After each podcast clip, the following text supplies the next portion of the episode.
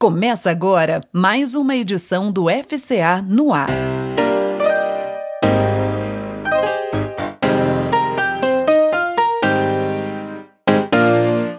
FCA no ar. Uma visão espiritualista sobre a nossa existência.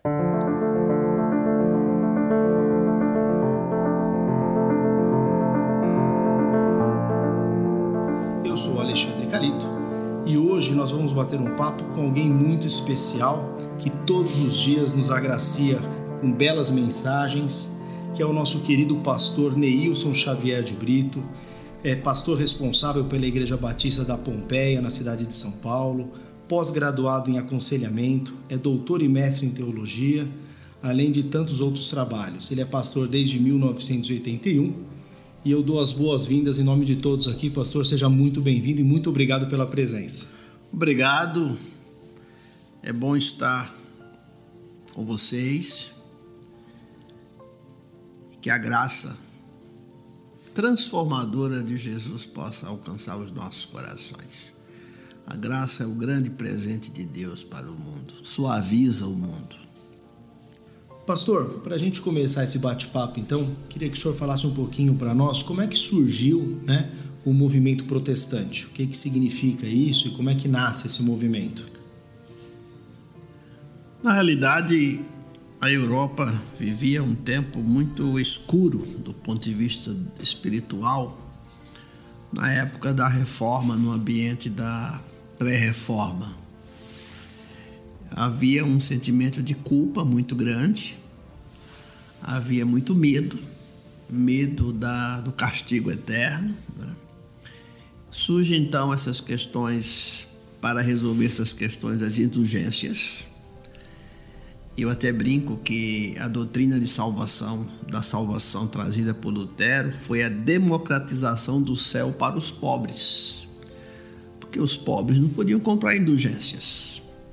Então surge o movimento da reforma com Lutero, Martinho Lutero, que na realidade não tinha o propósito de deixar a igreja romana. Ele combatia, a partir da carta de Paulo aos Romanos, a partir da doutrina da graça, essa fundamentalmente essa questão da do perdão comprado através das indulgências, como se você pudesse pagar pelo perdão. E isso vai desencadear uma série de outros movimentos. No início do isso no século XVI, no, no início do século XVII, na Inglaterra surgem os separatistas ingleses que não concordavam com a interferência do Estado, do poder do Estado na questão da em questões espirituais, os chamados separatistas, que vão dar origem aos batistas.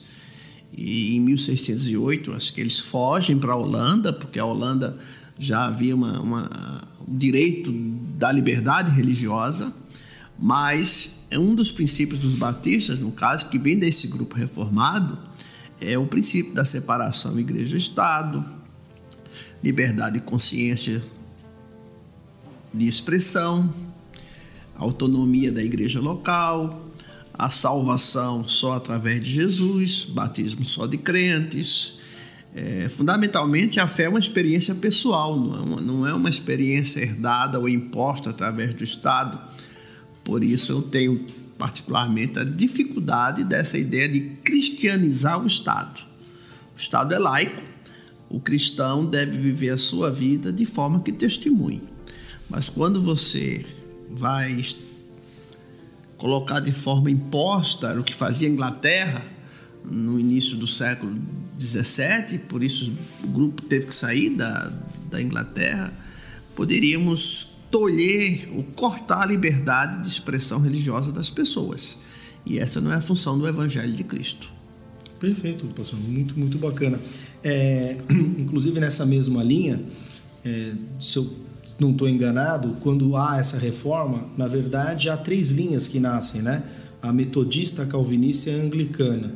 É, não sei se é o correto, mas assim, a Igreja Batista nasce com John Smith ou ele é apenas um participante nesse movimento?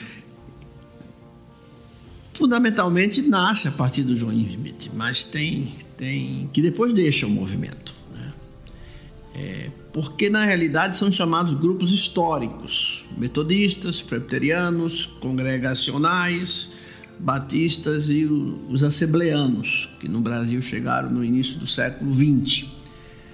Mas são as raízes fundamentalmente. A igreja anglicana foi uma questão política, a princípio. Era uma questão de não submeter à autoridade de Roma. Mas os movimentos protestantes, chamados históricos, basicamente são esses, e daí dará espaço, darão espaço a outros movimentos que vão surgir, especialmente do, do movimento pentecostal. É, essa é uma, é uma dúvida que eu tenho e acredito que muitos tenham, né, pastor? Muitas vezes as pessoas, é, quando você fala que você é protestante, eles colocam às vezes no mesmo bloco todas. É, o leigo talvez não entenda. E eu, se o senhor puder falar um pouquinho para a gente, o que, que, por exemplo, difere, a grosso modo, a Igreja Batista, por exemplo, de uma linha neopentecostal? Né? O, que, que, o que, que separa as duas, por exemplo? Não podemos Alexandre, desconsiderar a importância social histórica do pentecostalismo. Né? E isso você encontra uma série de teses, dissertações, de pesquisas sobre isso.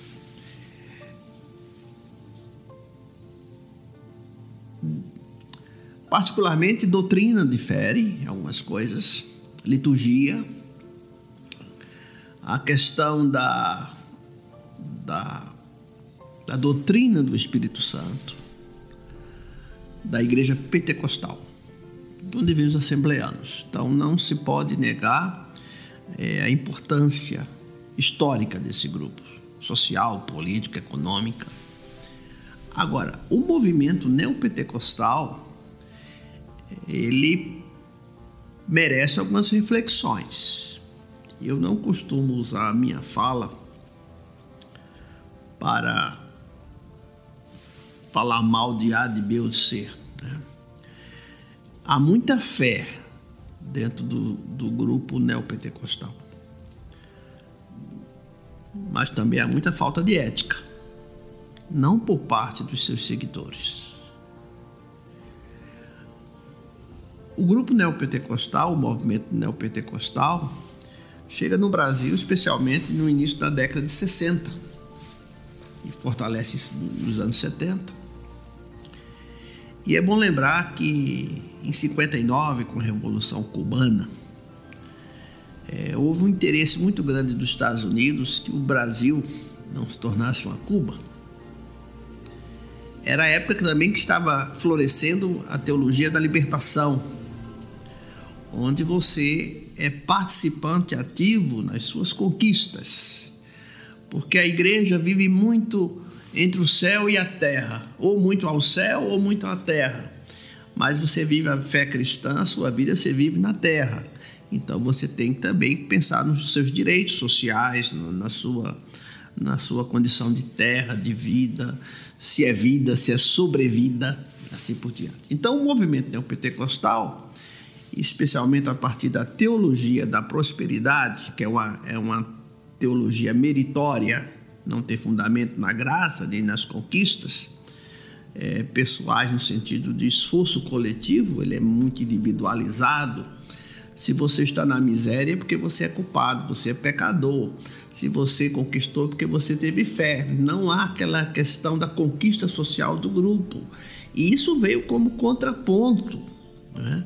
Junte-se a isso, na época, a chamada Aliança para o Progresso, onde no início do governo Kennedy se vinha alimentos para o Brasil, da chamada Aliança para o Progresso, distribuídos geralmente nas igrejas. Havia uma forma de, de controle e se havia a ideia do embaixador da época de fazer no Nordeste, que era grande polo de, de dissidência política, ilhas seriam uma espécie de ilhas de sanidade, ilhas onde, onde a partir da orientação norte-americana traria desenvolvimento para aquela região, mostrando que, de certa forma, é, o modelo colonial americano seria de grande utilidade para o país. Acontece com a morte de John Kennedy, Lyndon Johnson tentou fazer esse movimento, continuar, Nixon vem depois e corta. Então ficou um vago, ficou um vazio nesse espaço. Porque caridade não significa ação social. Caridade ou a, simplesmente a doação de alimentos como retribuição à frequência nas igrejas é, não significa uma conscientização de você como cidadão do seu ambiente, da sua luta política, social, religiosa, educacional. Então, o que fazer? Chega então a chamada teologia da prosperidade dos movimentos neopentecostais e que deu esse boom das igrejas, um grande poder econômico que não se pode negar sua importância também do ponto de vista sociológico, antropológico, né? mas que de certa forma veio colocar todos os grupos evangélicos no mesmo balai de gato.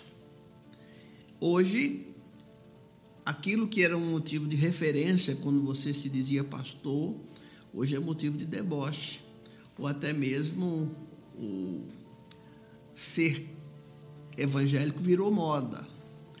E essa, essa prática de ser evangélico, ela pode inclusive estar dissociada da ética da preocupação com o outro.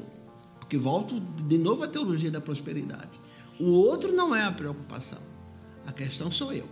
Eu tenho que ser abençoado. E se eu sou abençoado, porque mereço. É, é uma forma de meritocracia. É a resposta à minha fé. Claro que Deus abençoa a fé. Mas a fé também passa pelo outro. A bênção de Deus também passa pelo outro. A bênção de Deus também traz desenvolvimento social, político, educacional, econômico, na habitação, na questão da terra, não só do ponto de vista da divisão, como da própria ecologia.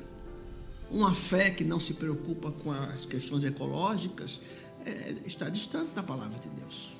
Não, e até se a gente pensar, né, pastor, que assim, se a fé não for uma fé ativa, ou seja, que possa fazer pelo outro algo, é, a gente perde toda a questão da transformação mesmo do mundo, né? A gente viveria num reduto. Então é importante isso que o senhor está trazendo para a gente realmente entender essa fé como algo que conduz não só a mim, mas ao, ao, ao todo, né? A um lugar melhor. É, aqui na, na casa, pastor, a gente recebe pessoas de várias religiões, né? É, é um ambiente que a gente criou para que todos pudessem se sentir acolhidos. E aproveitando, eu sei que nem todos, talvez nem todos os pastores sejam como o senhor, mas aproveitando da generosidade, é, como é que o, o Batista é, enxerga as outras crenças? Como é que é a relação dele com, com as outras é, doutrinas, enfim? Sabe, Alexandre, às vezes há dias que parece que eu não sei mais em que mundo estamos. Por exemplo, entre nós batistas, um dos princípios muito caros foi o princípio da liberdade de consciência e expressão. Hoje eu vejo uma fé muito polarizada. Isso não tem a ver com a minha convicção de fé. Eu quando eu comecei a me aprofundar na teologia da graça, porque eu sou um pregador da graça, disseram-me que era um caminho sem volta, e de fato é um caminho sem volta, porque eu conheço, eu conheci um Deus, descortinou para mim um Deus cheio de misericórdia. Eu sou bisneto de batistas. Meus bisavós foram os primeiros dos primeiros protestantes em Pernambuco. Eu sempre conheci um Deus de amor. Mas a teologia da graça, é, na realidade, com a graça, Deus passa uma rasteira em toda a justiça humana, né? todo o valor de, de justiça humana. E a graça me ensina a respeitar, a acolher apesar das diferenças. Eu não preciso crer igual a você para ter respeito por você. Por isso que eu dizia que eu prefiro a palavra respeito a questão da tolerância religiosa. Então nós vamos lidando com pessoas diferentes. Aliás, é, no início da pós-modernidade se apostava que a religião, a experiência religiosa ia desaparecer do mapa, e isso não aconteceu. O que aconteceu foi uma religião mais individualista, uma religião é, mais voltada para si mesmo, e em que pese esses grandes grupos, esses grandes espaços religiosos, ali cada um é cada um a questão do coletivo, a questão do corpo, a questão de saber o nome do outro, se sabe o gueto com os grupos menores. Mas o pensar no todo, então se eu estou bem, eu estou pulando, estou cantando, me alegrando, mas se eu não estou bem, nem sempre eu tenho alguém para me acolher. Então esse é o mundo individualista que a gente vive, que eu espero venha traga alguma mudança agora a partir da Covid. Mas respeito é fundamental e eu entendo que as nossas diferenças elas podem convergir quando se trata em ajudar o próximo, em ajudar o outro, em acolher o outro. É, isso é ser cristão. Porque, de certa forma, parte dos problemas que estamos vivendo na sociedade é resultado de um cristianismo sem Cristo. Perfeito. Mas como pode ser um cristão sem Cristo? Pode. Pode. Porque eu posso ser um cristão nominal e posso não conhecer e não me não fundamentar a minha vida, por exemplo, no Sermão do Monte. Isso faz diferença né, no mundo. Isso faz diferença na maneira como, como eu trato o outro e vejo o outro e respeito a diferença dos outros, do outro. Hoje nós vivemos no meio protestante evangélico como se os problemas todos da humanidade fossem o binômio aborto e homoafetividade. E estes não são os únicos, as únicas questões a serem observadas no, no mundo. Mas o, há um, na minha percepção, o coração endureceu.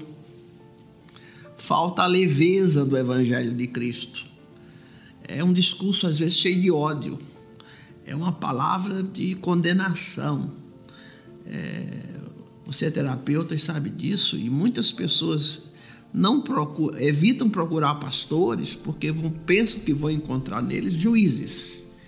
Você está procurando alguém que possa ouvir a sua dor, acolher a sua dor, tratá-lo sem julgar, cuidar sem julgar. Isso nós temos vivenciado na sociedade. Isso me preocupa. Eu, eu confesso a você que eu não sei o que vai ser, o que vem depois dessa pandemia. Espero que seja algo positivo. No primeiro momento, eu penso que as pessoas vão aproveitar o tempo que ficaram presos, como foi exemplo do, do carnaval de 1922, pós-gripe espanhola. Então o povo meio que se perdeu, deu direito a tudo, e mas depois cai em si. Cai em si e alguns conceitos vão ser reavaliados. Não sei como vai se chamar essa nova era. Eu penso que não será mais pós-modernidade, porque esse, essa pandemia veio para também alterar valores e conceitos, e a igreja terá que repensar a sua relação com Cristo e com o mundo. Talvez eu diga isso porque eu seja da área da, da teologia prática. E eu costumo dizer que a teologia prática é uma espécie de ouvidoria entre a relação igreja e sociedade.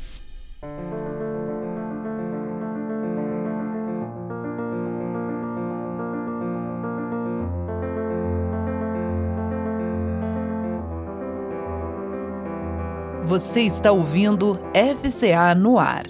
É, é interessante isso, pastor, porque eu, eu pude notar que essa pandemia, na verdade, ela, de certa forma, ela obrigou as pessoas a olharem para dentro, né? Ah, talvez as pessoas tenham perdido a possibilidade daquele subterfúgio das distrações mundanas e tiveram que olhar para as próprias angústias, para o que estavam carregando, para as relações, principalmente daquele ambiente familiar, como elas estavam, né? É, como é que o, o senhor vê essa questão da pandemia na vida hoje das pessoas? Por que, que o senhor acha que ela alterou e trouxe ou de ganho ou de perda dentro do, do ambiente? Eu não tenho ainda a visão exata, Alexandre. Eu acho que ainda teremos necessidade de muitas pesquisas, muitos serviços de escuta, né? mas a pandemia foi também fonte geradora de mágoas.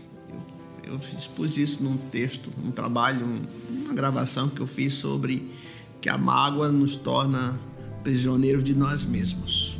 O distanciamento gerou mágoa ou mágoas. O distanciamento trouxe culpa à tona. Porque você vive uma vida tão atribulada, apesar de que aqueles que trabalham em casa continuam com a vida muito atribulada, porque tem havido uma pressão muito grande. A casa de repente deixou de ser casa para virar um, um, espaço de trabalho, um trabalho onde não tem hora nem dia, porque isso é um dos fatores, onde as crianças são é, é, quase que obrigadas a viver, ficar em silêncio. Então não sabemos ainda o que aconteceu de violência contra as crianças, o que aconteceu de violência contra a mulher, porque nem todo, nem essas coisas nem sempre são denunciadas é, violência contra idosos, abandono de idosos, e você não estava acostumado a lidar consigo mesmo. Talvez um dos pontos mais difíceis dessa pandemia. Não é fácil ficarmos diante de um espelho. Não é fácil pensarmos sobre nós mesmos. E num período em que há tanta se tenta colocar tanta culpa, inclusive que é um castigo divino. Né? Que a pandemia é castigo, é resultado do castigo, ou então vem a forma milenarista que é porque o fim do mundo está chegando. Quem estuda história, eu entendo que tudo envolve história, sabe que essas coisas aconteceram. A gripe espanhola matou 55 milhões de pessoas, 65 milhões de pessoas naquela época que, nós, que as informações não eram como hoje. Então, que sociedade vamos ter? Não sei ainda. Sei que há muito trabalho, já está tendo muito trabalho para quem lida com a alma humana. Eu, eu, as pessoas que me procuram, as mensagens que recebo ao telefone, quase sempre, na sua maioria, 90%, são de pessoas que estão com dificuldade ou dificuldades. E você, de certa forma, se abastece onde para lidar com isso? Não temos o tempo da terapia em grupo, não temos às vezes com quem conversar. Eu procuro conversar com Deus, que a minha fé permite, mas eu também me encho de tristeza, de medo, também tenho medo, eu também fico preocupado, eu fico triste com as pessoas que eu perdi. Eu perdi minha mãe, não pude ver, não pude ir ao, não, não pude ir ao sepultamento em Recife. Então, que sociedade vamos ter? Melhor? Espero que sim, mas é um processo. Vamos ter muitas mortes ainda, vamos ter muitas mortes ainda, muitos suicídios. Muita gente na rua, muita pobreza. Muito ou muita rejeição à fé. Porque alguns perderam familiares e, e tinham fé em Deus e, e confiaram em Deus e perderam. Não fomos preparados para isso. Então vai ser um processo de reconstrução da fé.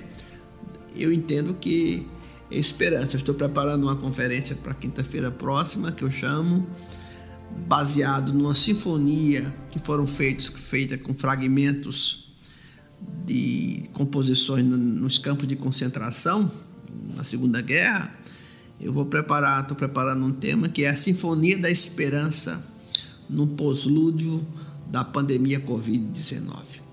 O mundo está distópico, o mundo está sem esperança. E a esperança traz essa consciência de reconstrução, de renovo, de trazer vida outra vez ao ecossistema, às famílias, às pessoas, à própria sociedade.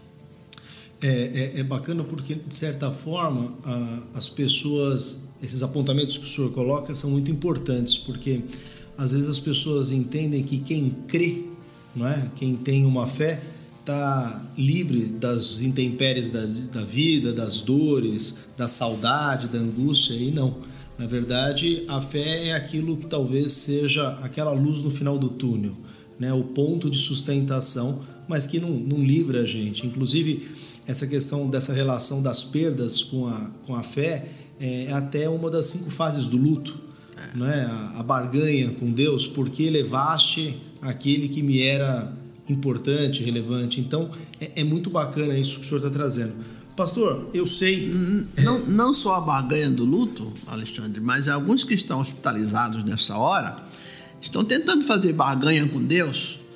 Senhor, Verdade. se eu sair deste coma, se eu sair dessa situação, eu vou ser diferente, eu vou fazer diferente, eu vou ser um cristão melhor. Vou...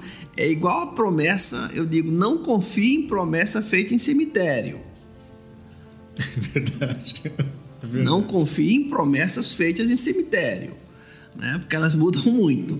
Mas na realidade há uma frustração e precisamos lidar com isso. Agora, não existe azeite sem que a, a, o fruto da oliveira passe pela moenda. Então, isso para alguns fortalece a fé e capacita a compreender a dor do outro. O mundo está cansado de julgamento. O mundo está cansado de cobranças. Esse é o momento de acolher. É o momento de fazer um bolinho, levar para o vizinho, perguntar se está tudo bem, telefonar, fazer um carinho. Pastor, essa palavra acolhimento veio bem a calhar, porque eu sei que a sua tese de doutorado foi aconselhamento cristão como um ato de ressurreição, né? atravessando os caminhos da culpa, da psicossomática e da teologia do corpo em busca de um aconselhamento libertador. É, com tudo isso, como é que o senhor vê a, primeiro a questão da culpa, que todos carregam de certa forma em alguns momentos, e, e, e como lidar com ela, como se libertar talvez dela? É, a culpa não é, não tem sua origem apenas na religião. A religião pode contribuir. Freud já deixa isso claro no quando fala dessa questão da religião, mas que a religião se torna um estorvo na medida que ela estabelece uma caixinha que todos têm que ser felizes daquela forma. Né? A culpa ela tem muito a ver também com, a, com o seu próprio self, com, a, com, os seus valores, com a forma que você foi, foi construído. Né? Quanto mais rígida a sua educação, mais probabilidade de culpa quanto mais um Deus iracundo, um Deus que fica com uma, uma espécie de, de, de, de uma lente olhando para ver o que você vai fazer de errado, maior a sua possibilidade de culpa. Essa culpa pode ser racional, e de certa forma o próprio Freud diz que ela ajuda a, a, a conter a civilização, mas ela pode ser também patológica. E esse é um problema que pode acontecer nessa pós-pandemia aquela culpa que seria natural, porque eu não pude falar, eu não pude me despedir, eu devia ter feito mais, ela pode se tornar patológica. Né? E isso trará muita miséria do ponto de vista humano, em termos de saúde humana. Então, precisamos falar de um Deus, viver um Deus perdoador.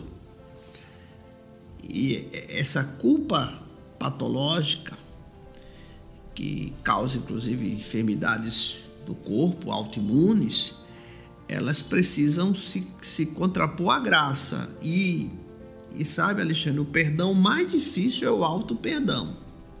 Com certeza absoluta. Eu não tenho dificuldade, talvez, em compreender o perdão teológico, o perdão de Deus, ou receber o perdão de A, de B ou de C, mas eu não consigo me perdoar.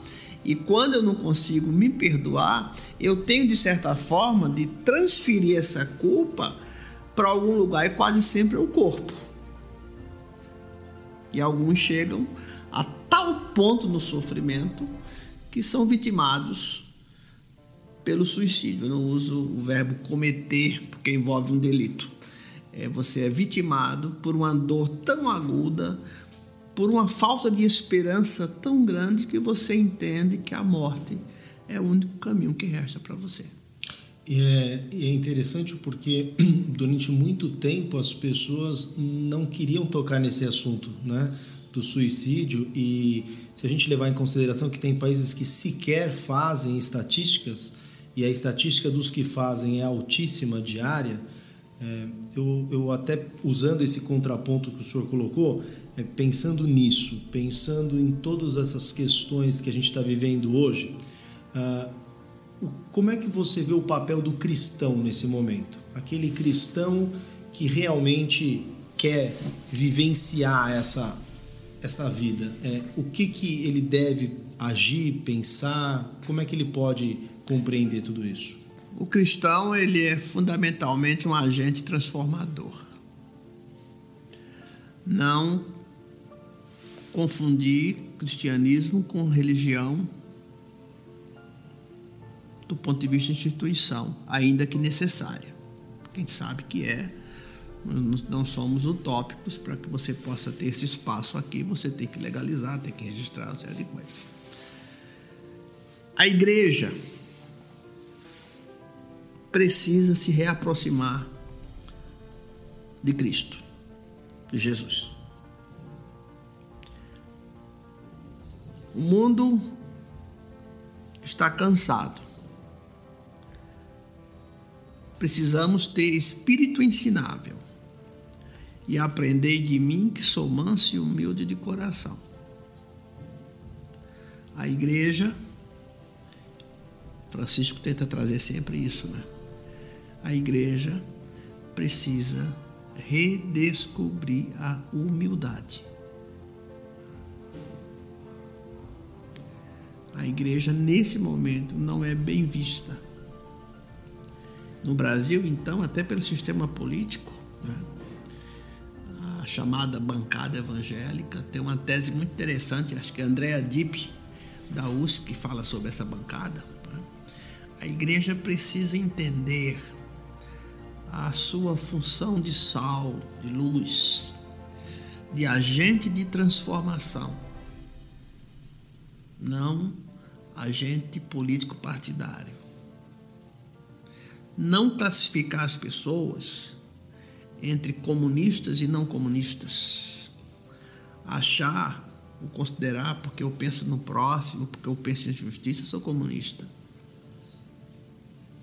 Vivemos essa ideia de mito, esse messianismo que é trazido do movimento da colonização portuguesa, do sebastianismo, que que o nosso redentor virá em cima de um cavalo para restaurar o reino. Né? Isso é uma construção política, uma construção de, de muitas mãos, é uma construção da sociedade. Não existe. Não existe.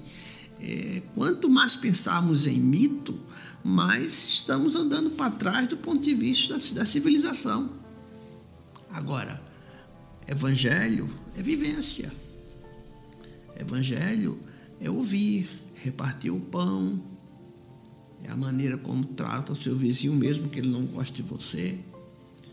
Evangelho é considerar o que está havendo, é dar nome às pessoas, tratar por nome, entender que amor ao próximo é muito além de cesta básica que você entrega, não sabe nem para quem é, e às vezes dou até produto vencido.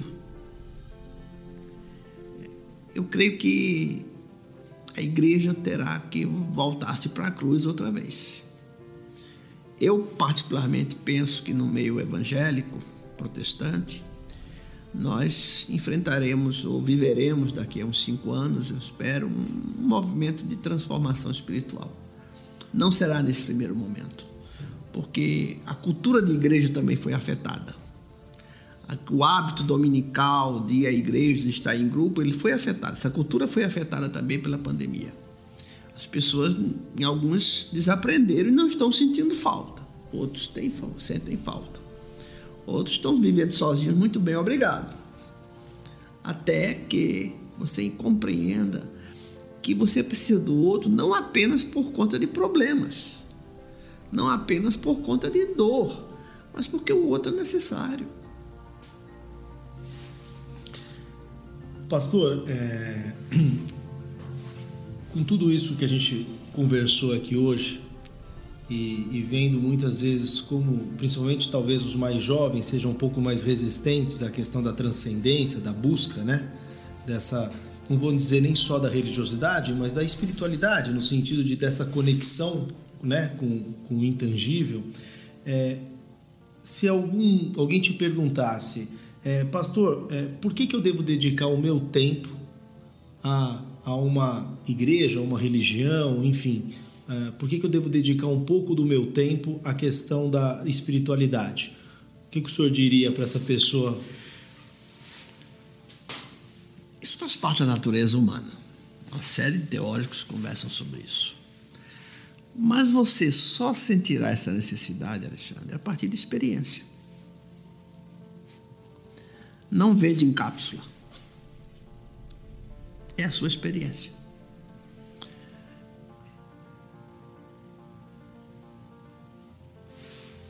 É a relação do tangível com o intangível. Eu sinto necessidade, eu vou sentir necessidade algo vai acontecer na minha vida, na minha experiência de vida, que fará brotar em mim esse sentimento. Se dizia, como eu disse, que depois da Idade Moderna, especialmente agora na chamada pós-modernidade, haveria uma, uma rejeição de tudo isso. Pelo contrário, religiões mais individualizadas cresceram muito, né? as orientais, inclusive.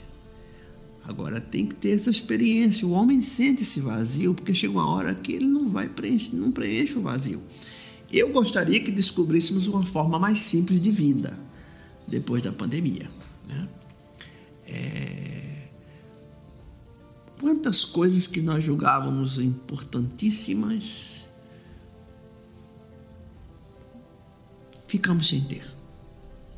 A vida poderia ser mais simples, poderia ter mais leveza, inclusive na religião. Porque eu tenho prazer de estar com a minha comunidade, porque eu tenho prazer primeiro de estar com Deus. Não posso, é claro que, que, que a comunidade ajuda. A Espanha enfrenta um problema de envelhecimento o governo espanhol vai tratar disso, mas a questão afetiva o Estado não dá, vai ser da sociedade civil. E nesse aspecto a igreja vai ser muito importante, e são as igrejas menores, não as maiores. O país está envelhecendo. Daqui a 30 anos não seremos o Brasil de hoje. Essas pessoas que têm hoje seus 15, 20 anos serão 50. Então, como estará o mundo? E Deus tem sido Deus ao longo de toda a história. Você não consegue separar na cultura, na história humana, a, religião. Desde os mais primórdios você vai encontrar.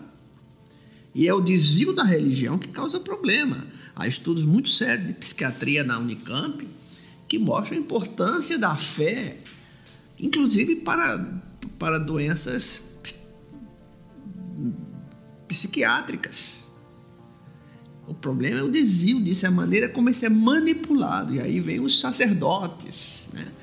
aí vem é, é, os profetas, sacerdotes e magos, como fala Bourdieu, e que às vezes quer juntar num só. Né? Ele, ele é o, ele, aquele que fala em nome de Deus, aquele que vai fazer a mediação entre o homem e Deus, e aquele que vai fazer o papel do poder de Deus, o mago, de fazer a cura. Então, um elemento só, ele é venerado porque ele é profeta, sacerdote e mago.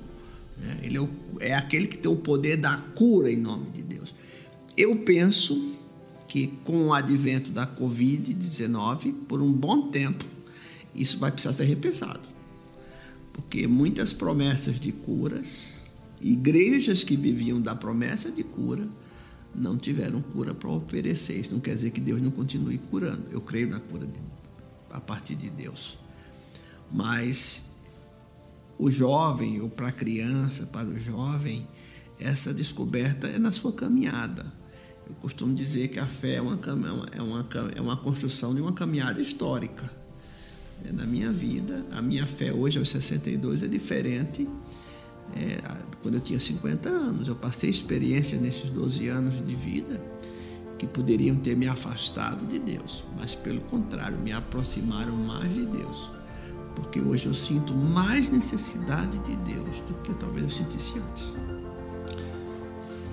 Pastor, eu, eu não tenho palavras para agradecer. Se, se a gente tivesse mais tempo, eu acho que eu passava o resto do dia conversando aí com o senhor. Eu vejo até as pessoas que ajudam a gente aqui também é, fazendo gestos com a cabeça que estão é, se enriquecendo. Eu, eu agradeço demais, não só o conhecimento que o senhor trouxe, mas a sua generosidade de prontidão assim que eu fiz o convite de aceitar, de vir, de tirar umas horas do seu sábado. O programa está sendo gravado no sábado para trazer. Então, em nome da FCA e de todos nós, muito, muito obrigado mesmo, pastor.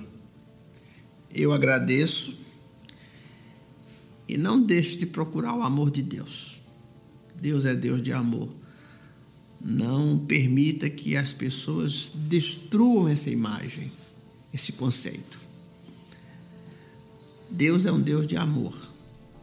Ele é amoroso, ele é meigo, é benigno, é bondoso, é acolhedor, é restaurador, é libertador, é gerador de vida e não de morte.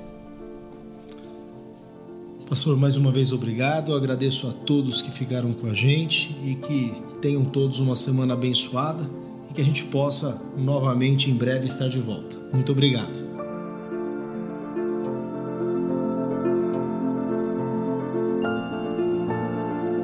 Você ouviu FCA no ar.